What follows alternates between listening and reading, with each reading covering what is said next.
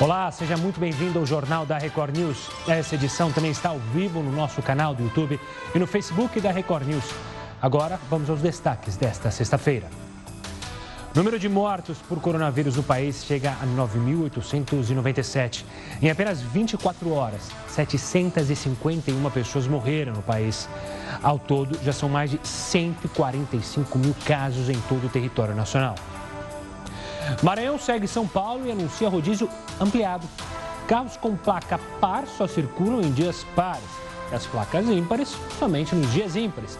A medida por lá só vale de segunda a quinta-feira. Supremo arquiva processo de nomeação de Alexandre Ramagem na Polícia Federal.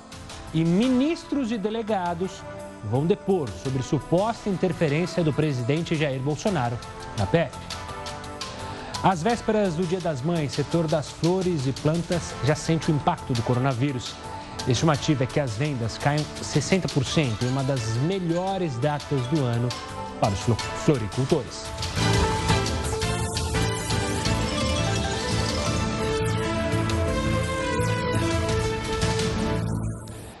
E olha só, com o crescimento de casos de coronavírus nas últimas semanas, a taxa de ocupação dos leitos de UTI dos cinco estados que concentram o maior número de casos do coronavírus no Brasil é crítica. São Paulo, Rio de Janeiro, Ceará, Pernambuco e Amazonas podem rapidamente chegar ao limite máximo da capacidade de atendimento. Mas um recurso tem auxiliado o sistema público de saúde desses estados: os hospitais de campanha. A ocupação de leitos de UTI nos hospitais das cidades mais afetadas pelo coronavírus estão se aproximando da capacidade máxima. Mas essa situação não é surpresa para a administração pública. Por isso, desde a detecção dos primeiros casos da doença no Brasil, prefeitos e governadores começaram a se movimentar para a construção de hospitais de campanha. Em São Paulo, por exemplo, o estádio do Pacaembu o complexo do AMB e o complexo esportivo do Ibirapuera foram usados para a construção de hospitais que estão atendendo pacientes de baixa e média complexidade.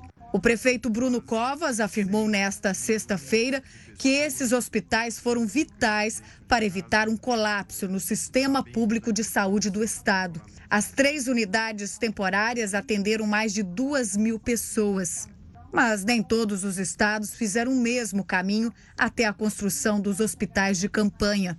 Manaus, por exemplo, teve seu primeiro hospital de campanha apenas quando o Hospital Delfim Aziz, unidade de referência para o coronavírus, chegou à sua capacidade máxima. O estado recebeu ajuda do governo federal para a construção e o envio de equipamentos e profissionais. Já no Rio de Janeiro, onde a situação do sistema público de saúde já estava complicada antes mesmo da chegada do coronavírus no Brasil, tem sido usada uma estratégia diferente. O governo e a prefeitura, assim como em outros estados, reativaram hospitais e construíram alguns de campanha. Mas há no Rio de Janeiro hospitais construídos pela iniciativa privada. No final de abril, foi inaugurado no Leblon um hospital de campanha que, apesar de construído e administrado pela iniciativa privada, atende pacientes vindos pelo SUS dos hospitais que já não têm vaga. Segunda-feira, uma nova unidade de hospital campanha, feito nesse sistema, será inaugurado no Parque Olímpico. Serão mais 200 leitos, equipamentos para exames de imagem e análises clínicas para auxiliarem no combate ao coronavírus. E o ministro do Supremo, Alexandre de Moraes, arquivou o processo de nomeação de Alexandre Ramagem na Polícia Federal. Moraes rejeitou o pedido de reconsideração feito pela Advocacia Geral da União, que tentava reverter a decisão que impediu a posse de Ramagem. Naquela sentença, o ministro disse ver indícios de desvio de finalidade na indicação do delegado para o posto máximo da PF. E por falar na suposta tentativa de interferência do presidente Jair Bolsonaro nas investigações da PF, três ministros do governo, seis delegados e uma deputada federal serão ouvidos na próxima semana pela Polícia Federal em depoimentos relacionados ao inquérito. O depoimento de, do delegado Alexandre Ramagem está previsto para a próxima terça-feira. E bom, por falar no novo rodízio em São Paulo, muita gente se manifestou depois que a medida foi anunciada. Você, o que você achou? A dúvida que fica agora é se isso mesmo vai funcionar. A gente vai falar mais sobre isso no próximo bloco, vamos analisar. Mas, claro, sinta-se à vontade para participar nas nossas redes sociais. Eu te espero na nossa primeira live. JR News está de volta para falar mais sobre o rodízio, já que São Paulo se prepara por uma experiência inédita no Brasil, esse rodízio de carros com placas par e ímpar para todos os dias da semana. Quem vai falar mais sobre isso é o Heródoto Barbeiro. Heródoto, uma boa noite. Eu sei bem que você não costuma usar é, é carro. Você pode perguntar para o pessoal que acompanha aqui na Record News, muitas vezes vem de metrô, usa o transporte público, mas fala mais sobre essa experiência. Como você analisa essa experiência do rodízio aqui, que vai valer a partir de segunda-feira em São Paulo? E uma boa noite. Olá. Bom, Gustavo, como você sabe, eu sou um cara que usa transporte público em São Paulo. Eu não tenho carro. Então, ou eu ando a pé, ou eu ando de metrô, ou eu ando de trem, ou eu ando de ônibus, ou de vez em quando eu pego um aplicativo. Então, o que, que eu fiz hoje? Com o anúncio, então, dessa, desse rodízio pesado de 24 horas em São Paulo, eu dei uma, uma voltinha por aí para saber o seguinte: qual era a opinião das pessoas. Saí aí pela rua.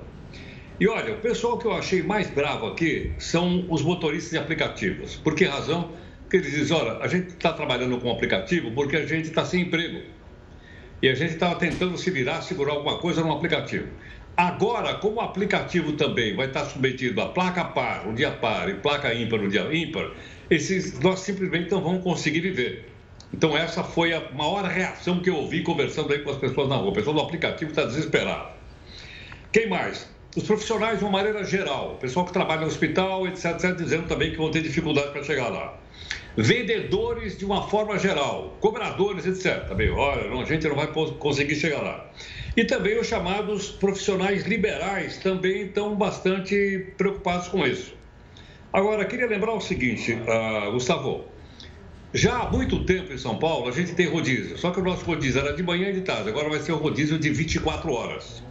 E isso, logicamente, vai mudar a vida da cidade. Vai fazer com que muita gente descubra o transporte público. Muita gente diz, não, eu não pego transporte público porque não é bom. Eu ando de transporte público e posso ser o seguinte: não é ruim. É lógico que não é o grande transporte público de outro estado mas é bom. Então, eu acho que vai ser uma oportunidade para as pessoas que realmente precisarem sair segunda, terça e quarta, deixar o carro em casa, pegar o transporte público e ir trabalhar no transporte público. Ou então vai a pé. Nós não estamos acostumados a andar a pé, porque esta cidade de São Paulo, ela foi construída para carro, ela não foi construída para a pessoa que anda a pé. Estou falando isso porque os sinaleiros estão para carro, porque as calçadas são tudo quebradas. Enfim, ela foi construída, as avenidas derrubaram tudo quanto é jardim para botar carro, e aí não tem lugar para você andar a pé. Então, quem sabe agora, não estou entrando no mérito aí da questão do coronavírus, que é uma questão técnica, a gente começa a encontrar a cidade andando um pouco mais a pé pela cidade e podendo participar um pouco mais da sua vida, do seu cotidiano. Vai ser uma revolução, pode ter certeza. A partir de segunda-feira, se for mantido, logicamente, essa cidade vai ser diferente, porque ela é uma cidade que está construída em cima de quatro rodas. Veremos. Heroto, daqui a pouco você volta aqui conosco para participar mais do JR News. O Heroto falou de São Paulo, mas o governo do Maranhão também anunciou que vai haver um estado, no estado um rodízio de veículos ampliado, assim como aqui na capital paulista. O rodízio por lá também vai ser é, de placas par e ímpar, vai entrar em vigor na próxima semana e funciona assim. As placas ímpares só poderão circular na cidade nos dias ímpares e as placas pares serão liberadas só nos dias pares. A única diferença de lá para cá, aqui em São Paulo, é que no Maranhão o rodízio só funciona de segunda a quinta-feira. O governo também vai editar uma medida provisória aumentando a multa para os bancos caso haja aglomerações. O valor inicial é de 504 mil reais. Vamos falar mais desse rodízio, agora uma análise técnica. Desde esse anúncio aqui do rodízio em São Paulo, muita gente se manifestou, uns foram contrários, outros a favor, mas agora a gente vai falar com alguém que entende do assunto. O Walter Caldana, professor de arquitetura e urbanismo do Mackenzie, vai fazer uma avaliação do plano apresentado pela prefeitura. Professor, já está aqui conosco. É, muita gente fala, né? É uma coisa da cidade, então todo mundo que convive na cidade deu seu pitaco. Mas uma análise técnica, o rodízio é uma boa ideia para diminuir o fluxo de pessoas? Olha, veja, é, nós, boa noite, obrigado pelo convite. É, nós estamos diante de vários dilemas é, hoje, não é? é e um deles foi essa abordagem que a prefeitura acabou dando. É, na minha opinião, o que acontece, em que pese a prefeitura está fazendo uma série de medidas, nesse caso, essa, essa questão de fazer o rodízio 24 horas para e ímpar uh, coloca na, muito mais gente no transporte coletivo, por quê? Porque ela não vem acompanhada de medidas efetivas que vão colocar as pessoas em casa, ou seja, o que está sendo chamado de lockdown, uh, uh, congelamento total e etc. Portanto, o que acaba acontecendo é que você vai provavelmente sobrecarregar o sistema de transporte público, o que faz com que o perigo de contágio seja ainda maior. Ou seja, é uma medida parcial e, como medida parcial, ela pode não atingir os objetivos esperados e, às vezes, até funcionar ao contrário. Professor, é, a, no anúncio lá no Diário Oficial, a Prefeitura até isenta alguns profissionais, desde que eles façam o cadastro lá na prefeitura. Mesmo assim, você acha que vai sobrecarregar o transporte público? Uma vez que é bom lembrar, o nosso transporte público já é sobrecarregado, ou seja, a gente não tem uma malha é, tanto de metrô quanto de ônibus que atende a população. Então, isso vai prejudicar ainda mais, imagino, não? É, na verdade, o que, que a gente tem assistido? Que as medidas que funcionam são as medidas sistêmicas, ou seja, que atacam várias frentes simultaneamente. Então, o que, que nós estamos vendo? Nós estamos vendo a adesão ao confinamento, ao isolamento, ao distanciamento diminuir paulatinamente. A licenciosidade com que as pessoas que podem ficar em casa estão deixando de ficar em casa é muito grave. Porém, não se pode achar que na mobilidade nós vamos resolver este problema. Manter as pessoas que podem ficar em casa em casa é uma outra questão que tem que ser atacada de frente. A questão da mobilidade é a seguinte: a própria segurança psicológica da população. Uh, uh, é uh, afetada quando você passa a ter problemas de circulação ou de mobilidade. Então, veja, não é neste assunto que nós vamos resolver o outro problema. O problema real é: hoje, quem pode ficar em casa está saindo mais do que devia. Quem deveria estar na rua é só quem tem necessidades de sobrevivência e quem tem serviços essenciais. Você tocou nessa questão de quando as medidas é, são tomadas, a princípio as pessoas acatam e ao passar do tempo elas vão diminuindo é, a, o respeito à restrição. Você acredita que a gente pode acontecer isso também? Ou seja, as pessoas darem um jeito, é, então vai usar o carro é, do amigo, do parente, vai dar-se dar algum jeito com o passar dos dias, é isso? Claro, as pessoas que efetivamente é, estão descumprindo o, o, o, digamos assim, a solidariedade social nesse momento, elas continuarão descumprindo, ou pegando o carro do, do, de alguém, ou pegando o carro do vizinho, sem contar que depois você vai criar problemas outros uh, de mobilidade para aqueles que efetivamente precisam estar nas ruas. Então, veja, eu entendo claramente o esforço da prefeitura nesse momento. Acho que todos nós temos que ser solidários, inclusive com o poder público, mas nesse caso especificamente, eu acho que o que nós precisamos hoje urgentemente é uma grande mobilização da sociedade em torno da gravidade do problema e no sentido de respeitar o distanciamento e o isolamento. Uh, uh, uh, diretamente, ou seja, sem a criação desses subterfúgios uh, parciais que podem, inclusive, agravar a situação. Professor, eu quero agradecer demais a sua participação, enriquecendo o debate sobre um assunto que, claro, que está na boca do povo e do paulistano. Obrigado, professor, e até uma próxima. Olha, além da cidade de São Paulo, o estado do Maranhão também anunciou que vai fazer esse rodízio de placas e a gente quer saber a sua opinião. Lá vai valer de segunda a quinta-feira. Na sua opinião, o rodízio de placa deveria é, se restringir somente aos dias úteis? Participe conosco nas nossas redes sociais. Eu quero te lembrar que todo o nosso conteúdo que você vê na tela da sua TV também está na internet, na nossa página do YouTube, youtube.com.br. A gente está chegando a quase um milhão de seguidores, graças a você que acompanha e que prestigia o nosso trabalho. Agora a gente fala da Bahia, porque na Bahia uma onda de furtos está preocupando os donos de estabelecimentos fechados por causa da pandemia. Veja só. A pousada, em frente ao Farol da Barra, ponto turístico da capital baiana, já foi invadida três vezes. Os ladrões levaram aparelhos de televisão e computadores. É rotineiro, entendeu? Agora, para mim, agora tá até pior. Neste hotel, no centro, o assaltante entrou pelo telhado e fugiu com dois motores de geladeira. Lá dentro, tudo ficou revirado. Na periferia, a invasão na clínica foi de madrugada o criminoso esvaziou o freezer, levou eletrodomésticos e equipamentos usados no tratamento dos pacientes. Prejuízo de 6 mil reais. Nós somos trabalhadores, como todos são, e, e cada bem que é furtado, que, que é roubado da nossa empresa, é um prejuízo enorme. O comércio não sabe mais o que fazer. Tudo quebrado, grades, portas, gavetas, tudo destruído. A Associação de Lojistas estima que o número de arrombamentos na capital baiana dobrou desde que o comércio foi fechado há quase dois meses por causa da pandemia de coronavírus. A Polícia Militar não confirma o aumento, mas garante que o comando de operações está nas ruas para conter a onda de invasões e pede que os próprios comerciantes também tentem se proteger, reforçando os sistemas de segurança.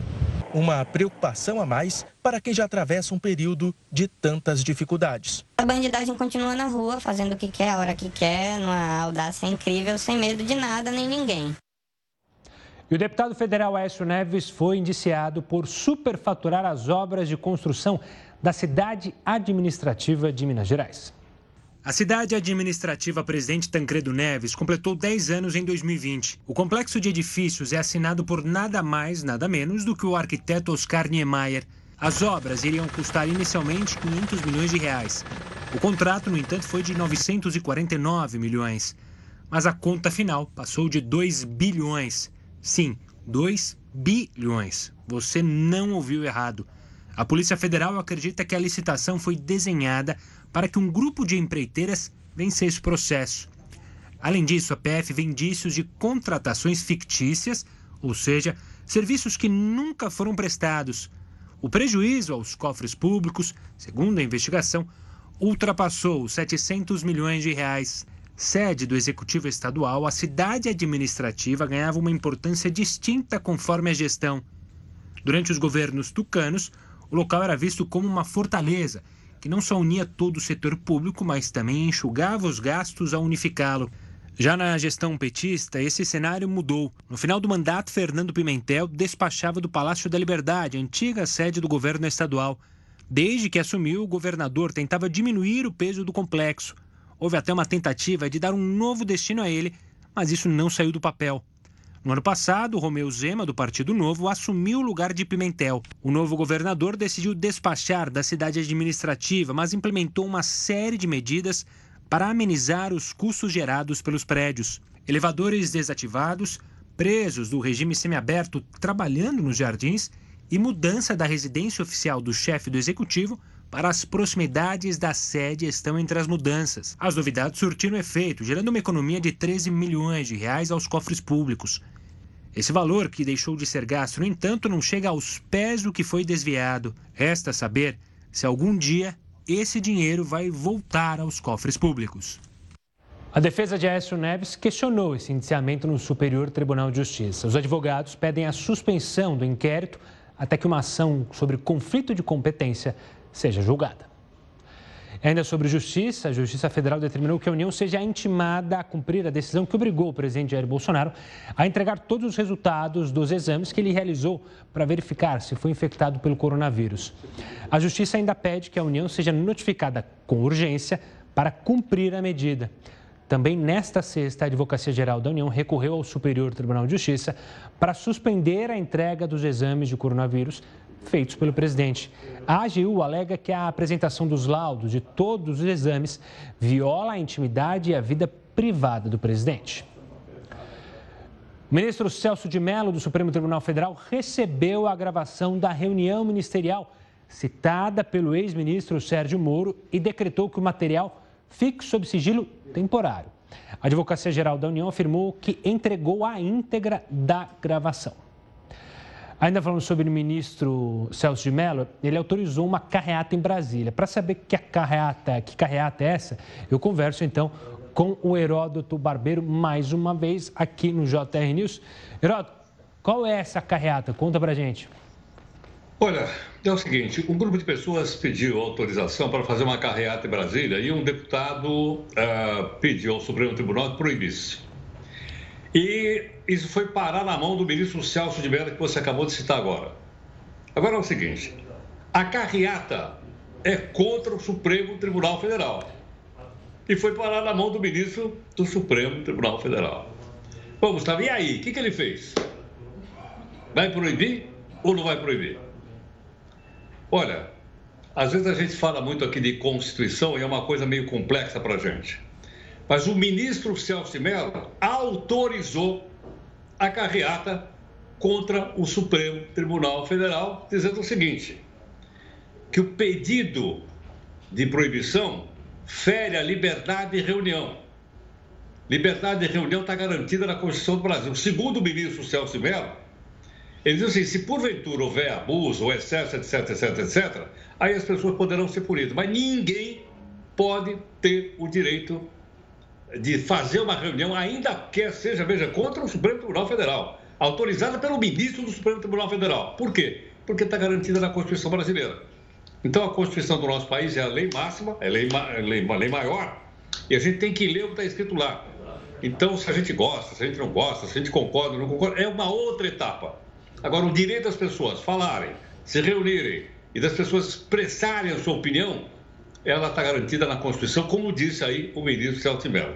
E a propósito, Gustavo, só para a gente não esquecer. Claro. Você lembra daquela ajuda Conavid de mil reais lá para o pessoal lá da, do, do Ministério Público do Mato Grosso? Lembro, você trouxe aqui no jornal. pois é. Agora, o doutor Augusto Aras, que é o Procurador-Geral da República, entrou com uma representação para ver se isso volta atrás. Para ver se isso daí eh, não vai parar no bolso pessoal. Por enquanto, a gente não sabe se vai parar ou não. Mas é bom que alguém esteja olhando por isso, porque receber mais mil reais numa situação como essa, olha a carreata aí, ó.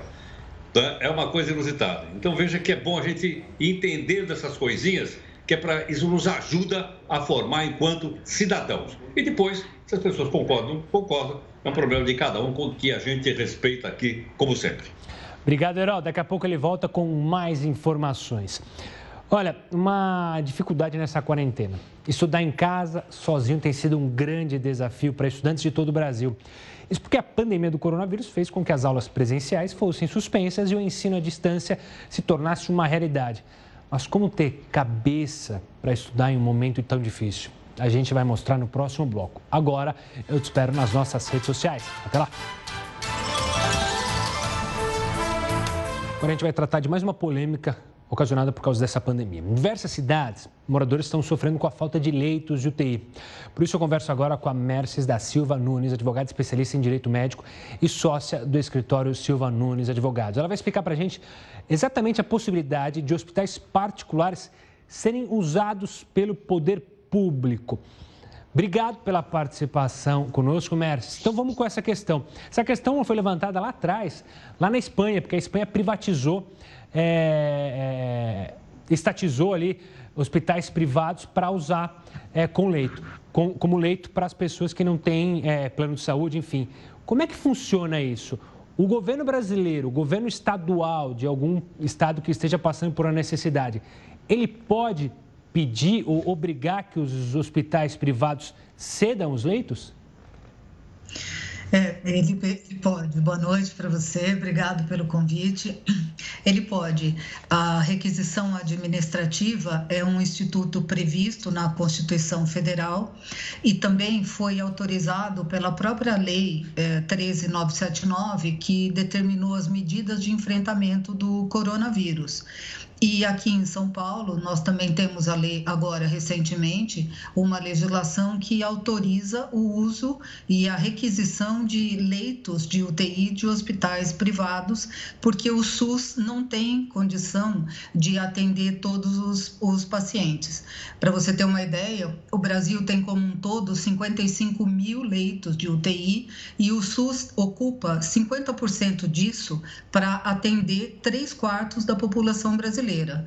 O restante disso, desses leitos todos, é atendido para um quarto da população pelos planos de saúde. Então, os hospitais públicos estão saturados praticamente e não tem como atender toda essa população.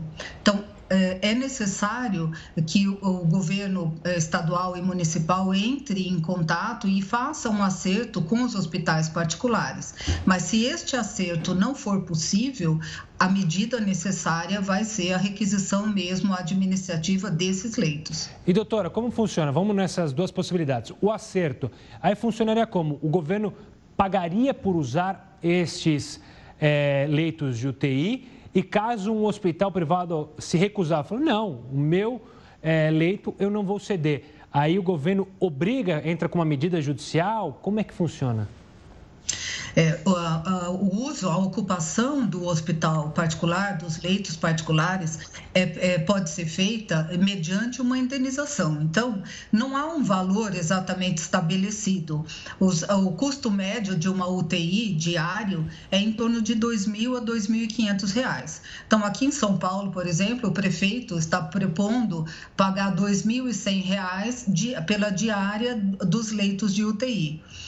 Se houver o acordo, que é o melhor cenário para todo mundo, é, é, esse acordo permite que os pacientes do SUS sejam, ocupem esses leitos particulares, naturalmente ah, e custeados pelo poder público.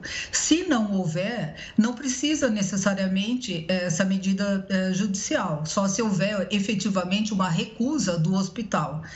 Não acredito que isso aconteça. São Paulo tem 247 hospitais, é, sem, em torno de cento e, e, poucos hospitais, 147 cuidam de mais ou menos, administram mais ou menos 4 mil leitos de UTI. Isso é bastante.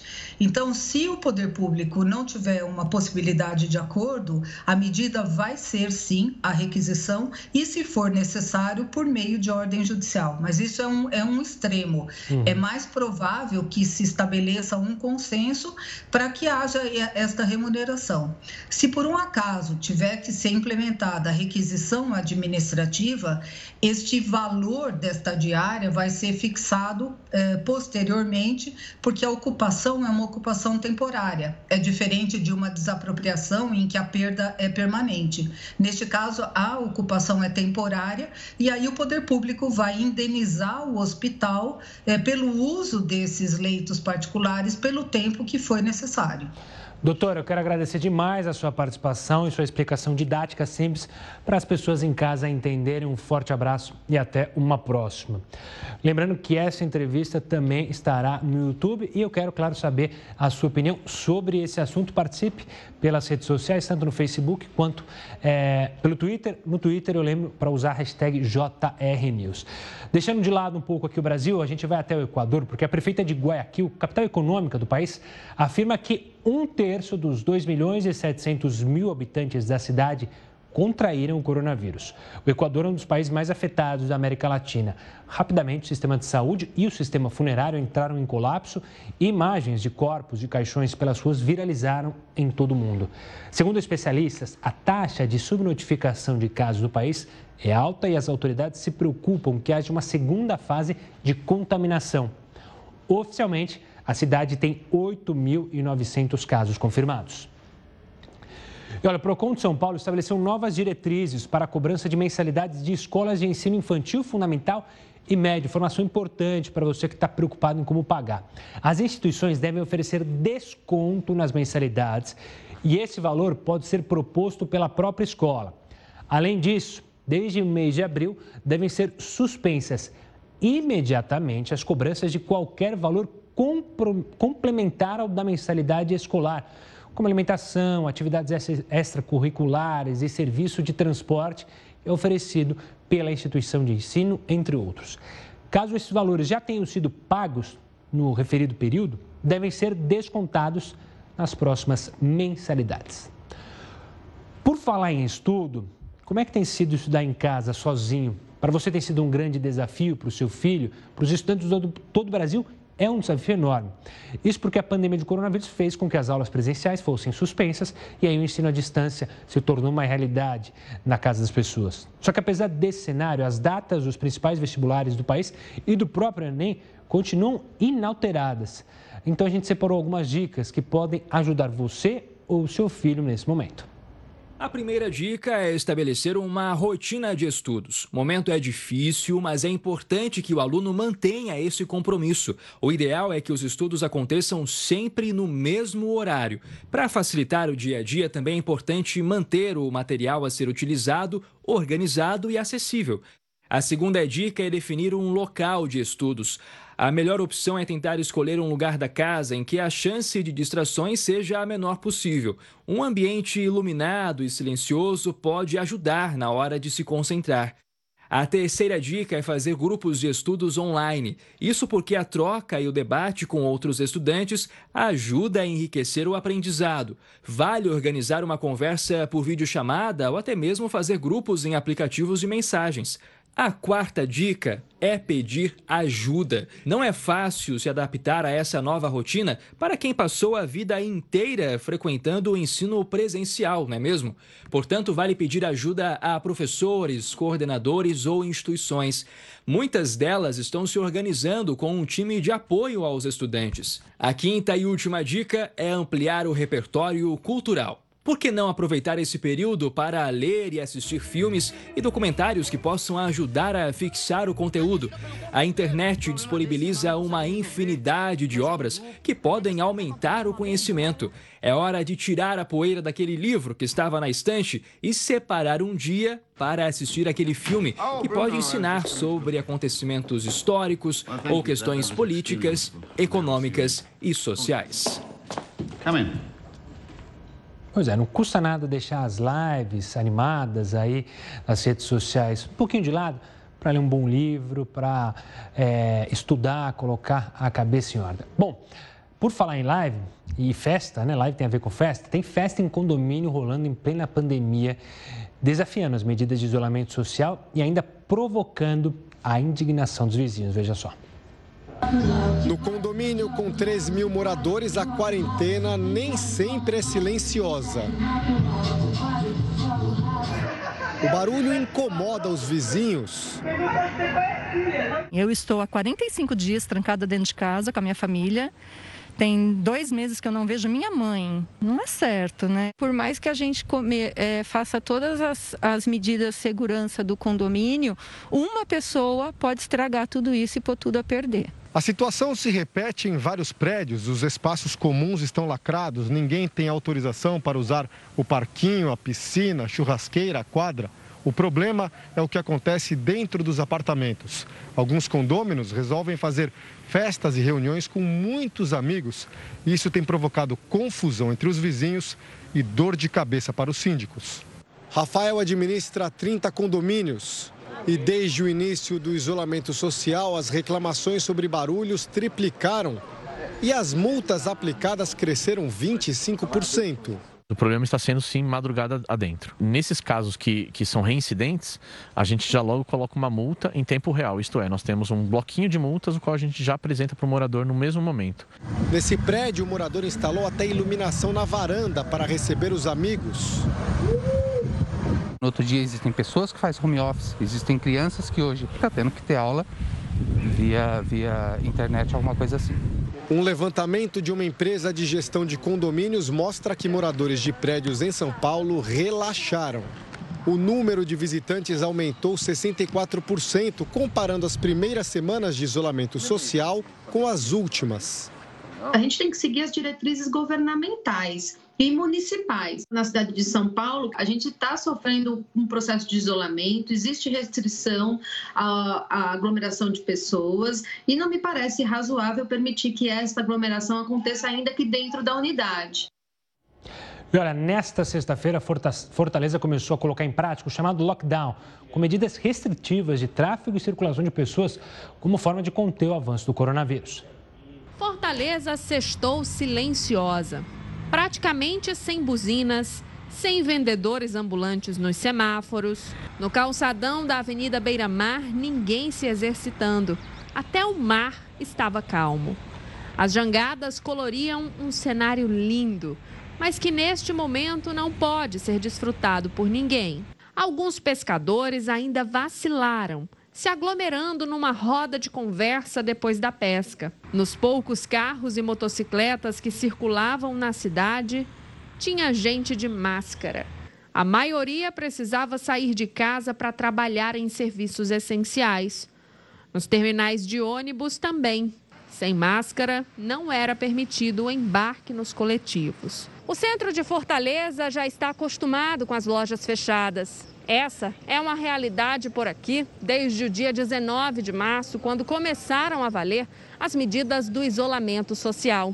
Agora, com o novo decreto estadual, ainda mais rígido, só ficou aqui no centro quem realmente não tem para onde ir. Nas principais vias de entrada e saída da capital, foram montadas barreiras como esta na CE 025, em Aquiraz. Segundo o secretário da Segurança Pública, neste primeiro dia de regras mais severas, muita gente ainda estava sem a declaração de trabalho e sem o comprovante de endereço, que são essenciais para quem precisa sair de casa neste momento. E no Amazonas, que está, que está perto de entrar em um colapso na saúde, o governo comprou respiradores pouco eficientes numa loja de vinhos. É, eu não li errado. É numa loja de vinhos, veja só. O Amazonas registrou mais de 600 novos casos de Covid-19 de ontem para hoje. E o sistema de saúde do estado opera à beira do colapso, com quase 90% dos leitos de UTI ocupados. Faltam respiradores. O governo do estado recebeu de uma empresa especializada em equipamentos médicos uma oferta de venda de 33 respiradores. Mas a Secretaria de Saúde preferiu comprar de uma empresa especializada em vinhos. O portal da transparência do governo mostra o empenho de 2 milhões 906 mil reais por quatro respiradores de um modelo mais completo e 24 mais simples, portanto, cinco a menos do que na proposta anterior. A empresa FJAP e Companhia Limitada, razão social da loja de vinhos, já fechou outros contratos anteriores com o governo, mas para o fornecimento de alimentos. Os 28 respiradores foram trazidos para este hospital de apoio. Uma visita técnica feita pelo Conselho Regional de Medicina atestou que alguns equipamentos estavam incompletos e que eles são para uso doméstico ou para pacientes leves, contraindicados para o uso em UTI. O Ministério Público entrou com uma representação junto ao Tribunal de Contas do Estado, pedindo a suspensão do pagamento e cobrando explicações do governador Wilson Lima, que enfrenta um processo de impeachment por suspeita de mau uso do dinheiro público. Em nota, o governo do estado diz que a aquisição de respiradores é difícil por conta da alta demanda e que os preços subiram. E que os respiradores adquiridos pelo estado foram aprovados pelos médicos do Hospital Delfim Aziz referência no tratamento da doença no Amazonas. Mudando um pouco de assunto, a produção de veículos despencou este ano no Brasil. Quem tem todos os detalhes é o Heródoto Barbeiro, que mais uma vez participa aqui conosco. Heródoto, era uma, a indústria automobilística é importante aqui no país. Como é que foi esse desempenho, então, é pífio que você vai trazer para a gente? Olha, vou dar um númerozinho agora, Gustavo, só um pouquinho reportagem que você apresentou agora, claro. os respiradores lá eram, eram de uma empresa de vinho. Exato, a importadora com o nome fantasia de vinhos. Você podia escolher, por exemplo, assim, um, um, um ar Merlot, por exemplo, ou, ou, ou, um Cabernet Sauvignon, por exemplo. É isso, será ou não? Deve ser, porque Só, só assim para é conseguir entender. É, mano. O respirador de uma empresa de vinho, você pode escolher, então, se é vinho tinto, se é vinho branco, se é doce, é ou não é? É. Gustavo, tem o seguinte. Logicamente, a gente tem procurado aqui também as notícias para a gente levantar um pouco o nosso ânimo aí. Mas, infelizmente, a realidade econômica não contribui para isso. Por que razão? Marca o seguinte: o mês de abril vai ser lembrado na economia brasileira como o mês de outubro é lembrado para a economia americana. Bom, o que é que aconteceu no mês de outubro nos Estados Unidos? No mês de outubro do ano de 1929, houve a quebra da Bolsa de Valores de Nova York e o país simplesmente entrou numa recessão violenta. 1929 lá. E aqui? Aqui é o mês de abril. Por que razão? Porque no mês de abril, com as atividades econômicas completamente desativadas, os números são extremamente ruins. A gente está mostrando aí o pessoal, por exemplo, que fabrica carro. A, o pessoal lá da, da, das concessionárias diz o seguinte: de cada 10, 3, 3 vão quebrar. E mais, eles estão dizendo o seguinte: as vendas no mês de abril, olha, olha o desastre, as vendas caíram 99%. Falei, mas 99% não venderam nada. Aí, segundo a Anfávia, que é o pessoal que fabrica carro, dizendo o seguinte, que isso aqui era só comparável a 1957. Aí eu pensei aqui meu modelo, o que diabo aconteceu em 1957? E, logicamente, eu fui lá recorrer ao Dr. Google. 1957, Gustavo, foi o ano da fabricação do primeiro carro no Brasil. Primeiro carro nacional. Quer dizer, era mais ou menos nacional. Primeiro, não tinha vendido nada, 1957. E agora, no ano de 2021, nós não vendemos nada. E, logicamente, o desastre maior, além das grandes montadoras, que são multinacionais, que têm grana, etc, etc. Eu fui fazer um rápido levantamento do seguinte: quantas pessoas que trabalham foram atingidas? Só para você ter uma ideia, 74% dos salários pagos pela indústria automobilística foram reduzidos. Então o pessoal perdeu parte do salário, 74%. E outro número que me chamou a atenção e me deixou também bastante preocupado é o seguinte: 79 mil pessoas estão sem salário também na área da indústria automobilística não vendeu nada. É verdade que começou, uma outra começou agora no mês de, de maio, retomar uma produçãozinha, etc. Mas olha, o mês de abril para nós, vou repetir mais uma vez, vai significar para a economia brasileira o que o mês de outubro significou para a economia americana quando quebrou a bolsa de valores lá. Infelizmente, esse é o cenário do mês de abril. Vamos lá. Heroto, obrigado pela participação e um ótimo final de semana. A gente se encontra na segunda-feira, combinado? Tchau, tchau. Olha, às vésperas do Dia das Mães, é, a gente falou do setor automotivo, o setor das flores e plantas está sentindo um impacto enorme por causa do coronavírus. A estimativa é que as vendas caiam 60%, justamente numa das melhores datas do ano para os floricultores. A gente vai falar sobre isso no próximo bloco. Agora, eu te espero em mais uma live.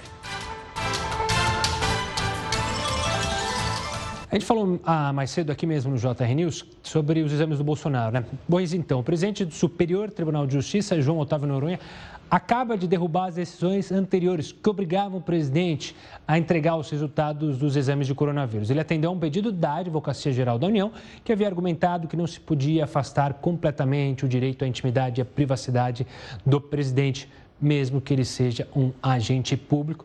Claro que isso deve agora subir ao STF pelo recurso, enfim, a gente acompanha. Qualquer novidade, você acompanha, claro, na Record News.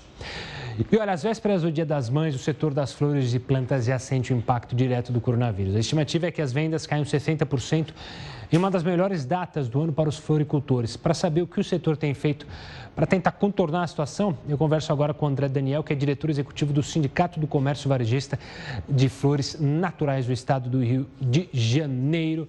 Olha, Daniel, André, obrigado pela participação aqui conosco. O número é alto, 60%, mas eu ainda assim me surpreende.